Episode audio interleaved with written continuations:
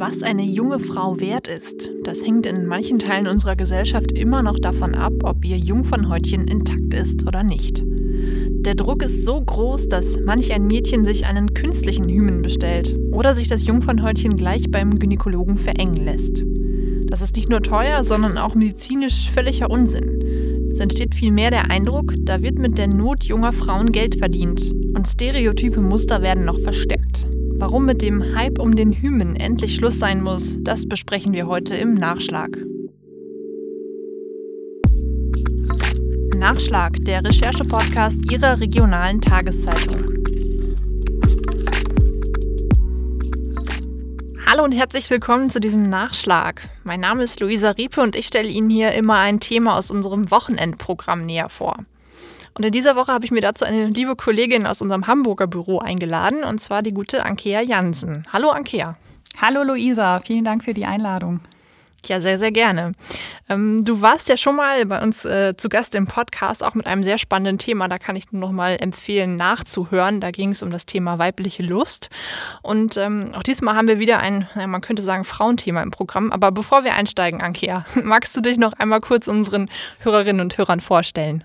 Ja, gerne. Genau. Ich bin ähm, Gesellschaftsreporterin in der Gemeinschaftsredaktion und ja, kümmere mich da auch eben um die Themen Frauen, Familie, Lifestyle und ja, eben auch das Thema Gleichberechtigung zwischen ähm, Frauen und Männern. Dann lass uns doch direkt einfach mal einsteigen. Ähm, es geht dieses Mal oder in deiner, in deiner Recherche um das Jungfernhäutchen. Ähm, und mich würde interessieren, wie bist du überhaupt dazu gekommen, dich mit diesem Thema mal näher auseinanderzusetzen? Ja, ich fand ähm, es eben ja sehr spannend. Also es gibt ja in der Sexualität, ähm, ja, geht es immer noch auch um, um sehr viele Mythen. Ne? Beim, beim Thema weibliche Lust war es eben eben ging es ja viel so um die, um die Klitoris, auch über die, um die, über die noch nicht viel bekannt ist. Und ähm, ja, auch beim Thema Jungfernhäutchen ähm, geht es eben um einen riesigen Mythos, um einen Irrglauben, der noch immer in vielen ähm, Köpfen äh, verankert ist. Und ja, dazu habe ich eben recherchiert und ähm, ja, bin unter anderem eben auch ähm, ja, auf eine Firma in Deutschland ähm, gestoßen, die ähm, ja, künstliche Jungfernhäutchen herstellen. Ähm, und habe mir gedacht, okay, was äh, hat es damit auf sich? Ja, eine super spannende Frage, ähm, die ich mir tatsächlich auch erstmal gestellt hätte, wenn ich das so gesehen hätte. Aber vielleicht lass uns doch am Anfang mal mit diesem Mythos aufräumen, von dem du vorhin gesprochen hast. Denn ähm, es ist ja tatsächlich so, auch wenn viele Leute das glauben, das Jungfernhäutchen, das angeblich beim ersten Geschlechtsverkehr einreißt und dann auch zu so einer kleinen Blutung führt, das gibt es so in der Art gar nicht, oder?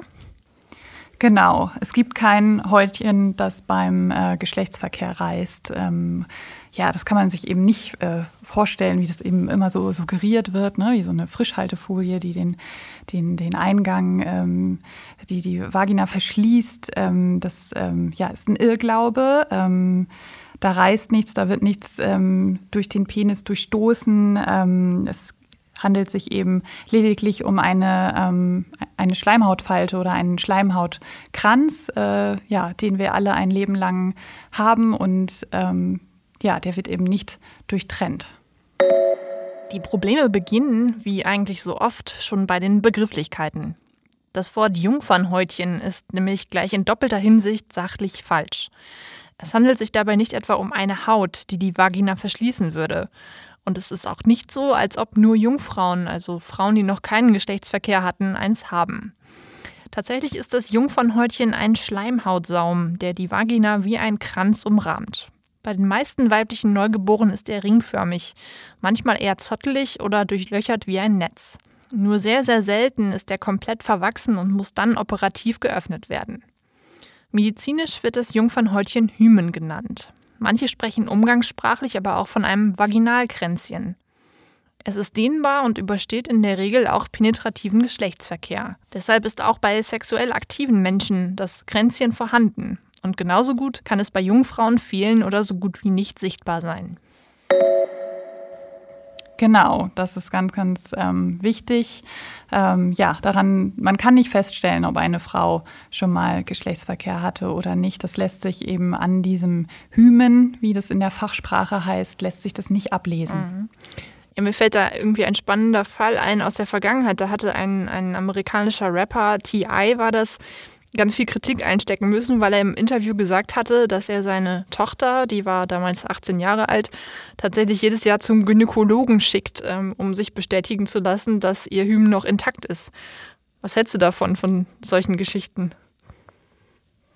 Ja, das ist natürlich ähm, furchtbar, ähm, solche Jungferntests und ähm, ja, das, sind, das ist sexualisierte Gewalt und ähm, ja, man kann es eben nicht feststellen, das ist äh, Fakt und auch es gibt Studien, die auch zeigen, dass, dass äh, eben nur äh, jede zweite Frau, also 50 Prozent aller Frauen bluten nur beim ähm, ersten Geschlechtsverkehr und es ist aber eben tatsächlich auch so, dass es eben solche Jungferntests werden eben auch hier in, in Deutschland ähm, ähm durchgeführt. Also es gibt wirklich ähm, Ärzte, Ärztinnen und Ärzte, die ähm, sagen, ja, ich, ich, ich kann das sehen, ob eine, eine Frau ähm, schon mal Geschlechtsverkehr hatte oder nicht.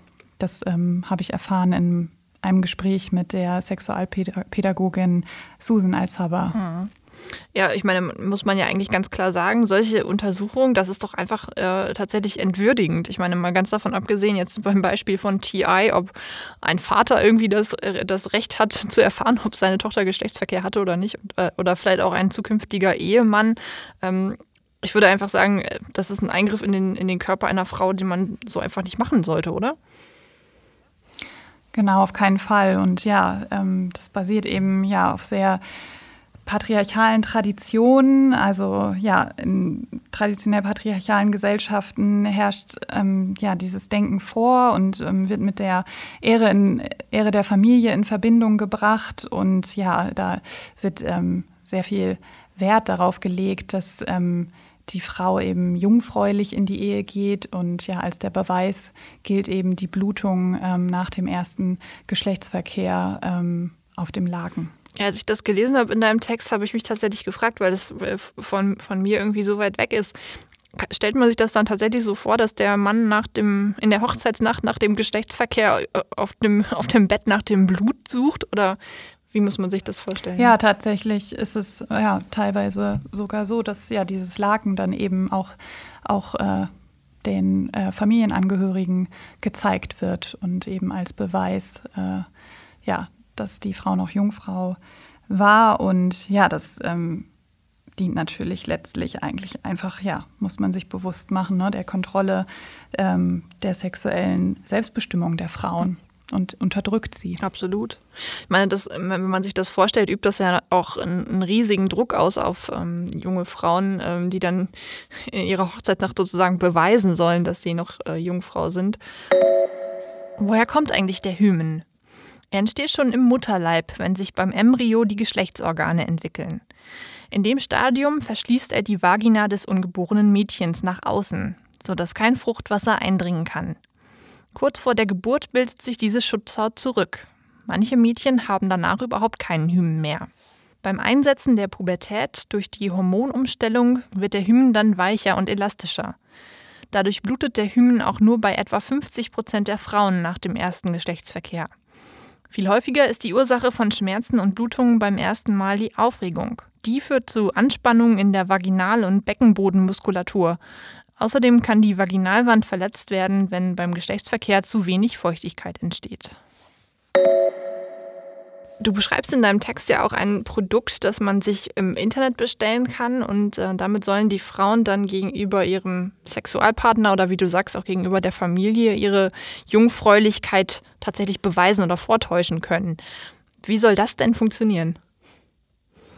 Ja, genau. Es ist die ähm, Firma Virginia Care, die ähm, so künstliche Jungfernhäutchen oder künstliche Hymen anbietet. Und das ist so eine ähm, Zellulosemembran und die bewerben das eben auch als äh, mit, äh, mit äh, echtem Jungfernblutpulver sozusagen. Ähm, das äh, ja, ist halt Kunstblut dort eingearbeitet und das ähm, führt man sich, soll man sich dann eben einführen vor dem äh, Geschlechtsverkehr. Ähm, ja, äh, frühestens äh, zwei Stunden vorher, spätestens eine halbe Stunde davor und ähm, ja, durch, die, durch den Geschlechtsverkehr dann eben, durch die Reibung ähm, mit dem Penis kommt es äh, dazu, dass sich das auflöst und ähm, mhm. ja, dann eben so ein Blutfleck entsteht.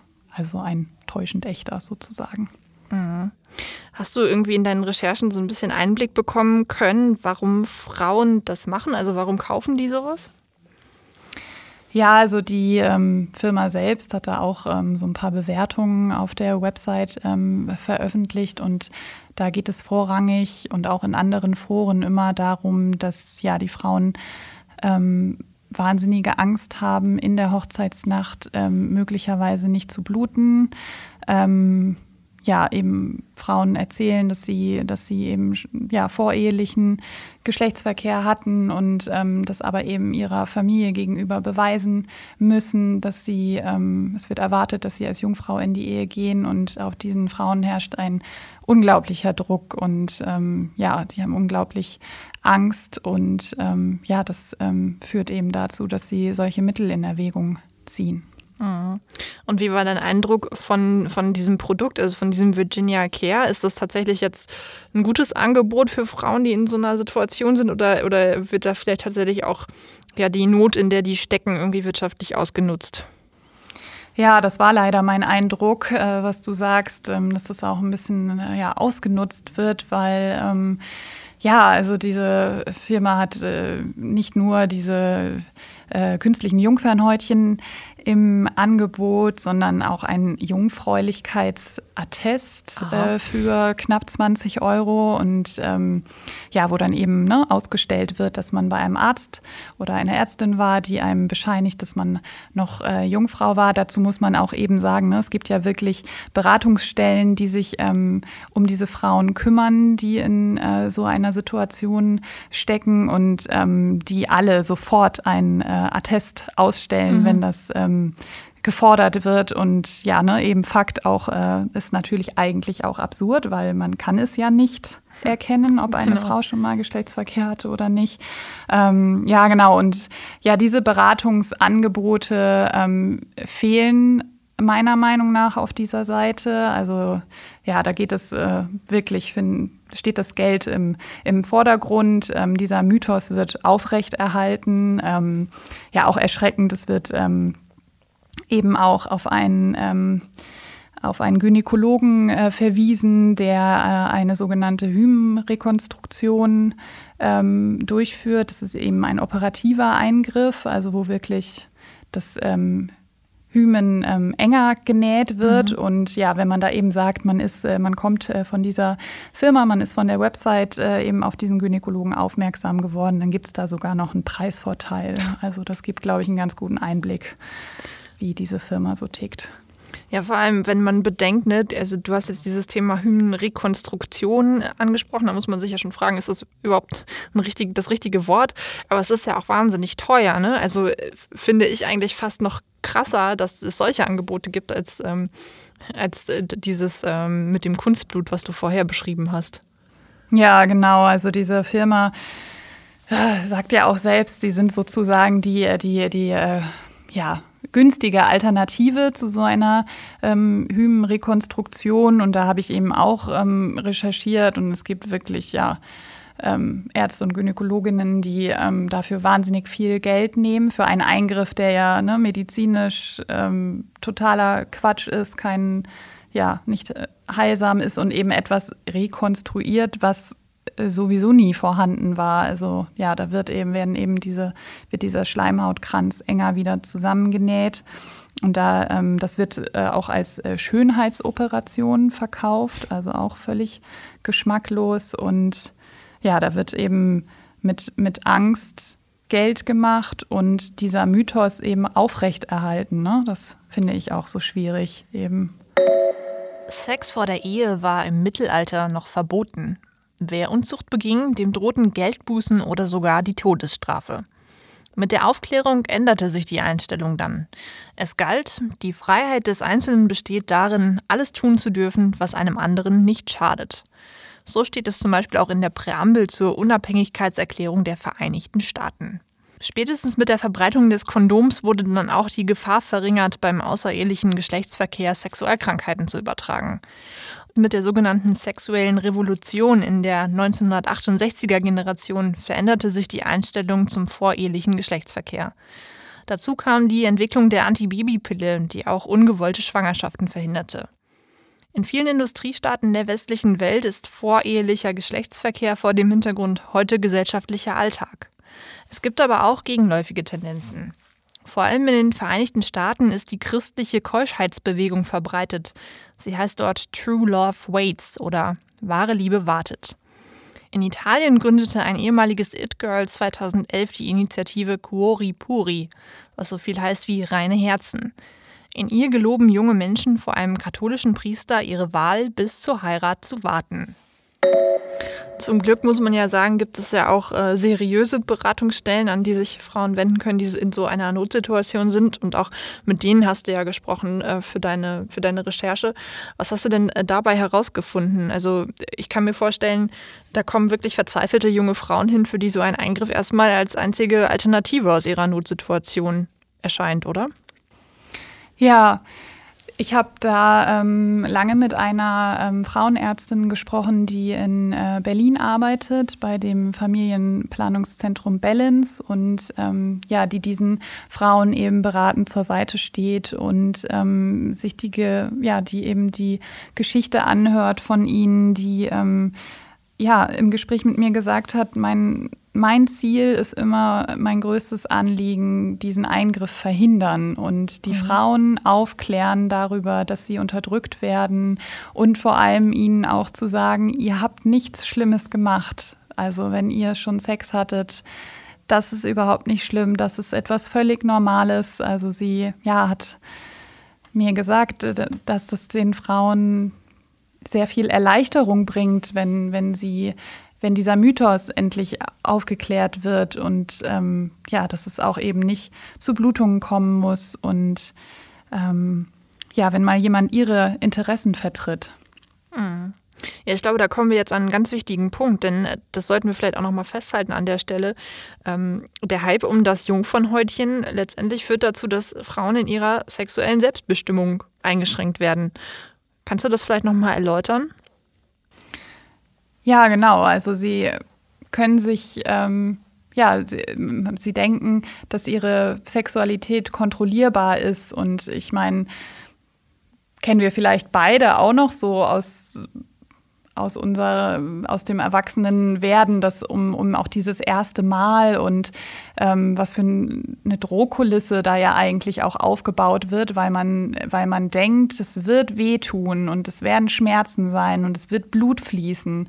Also wie ähm, kann man da frei und äh, locker und mit Spaß und ja auch Lust eigentlich an diese Sache herangehen, ne? Ja, tatsächlich, denn ähm, es ist ja nun mal faktisch so, das lernt man dann wahrscheinlich im, im Laufe seines Lebens. Aber erst so richtig, dass natürlich erst äh, Entspannung und nicht Anspannung äh, zu, zu einem erfüllten Sexualleben führt. Genau, ja, und ne, Worte formen unser Denken und ja, dieses äh, entjungfert werden und irgendwann wird man durch den Penis eines Mannes eröffnet. Ähm, ja, dass der Mann eben immer ja, als der aktive ähm, Part dargestellt wird und die, die Frau eben passiv. Ja, das ist irgendwie so ein bisschen dieses äh, Konstrukt, was über allem schwebt. Ne? männlich, aktiv, weiblich, passiv. Ähm, das ist natürlich äh, genau das, was äh, einer, einer selbstbestimmten Sexualität von Frauen entgegensteht. Was mich dann zum Abschluss noch interessieren würde, ist die Frage, ähm, was hältst du denn jetzt insgesamt von diesen Angeboten von Virginia Care oder von der Hymenrekonstruktion? Ich finde, man muss das ähm, ja sehr differenziert eben betrachten. Also ähm, ja, steht da eben ist das ein, einfach ein kapitalistisches Unternehmen, das ja davon profitiert, dass dieser Mythos eben auch aufrecht erhalten bleibt, weil die so eine Firma wie Virginia Care, die wäre wahrscheinlich traurig, wenn, wenn dieser Mythos nicht mehr in den Köpfen steckt, weil dann äh, verkaufen sie ihre Produkte nicht mehr. Ähm, genau, natürlich ist es aber eben, kann das ähm, eine Lösung sein in einer akuten Notsituation. Und auch die Ärztin, mit der ich in äh, Berlin da gesprochen habe, ähm, sagt, äh, versucht es natürlich zu verhindern, aber sie sagt auch immer ganz am Anfang, wenn ihr das unbedingt wollt, dann, dann machen wir diesen Eingriff. Also ähm, da braucht ihr ähm, keine Angst zu haben. Sie muss den Frauen aber auch sagen, dass es eben da auch keine Garantie gibt, dass es zu einer ähm, Blutung äh, kommt.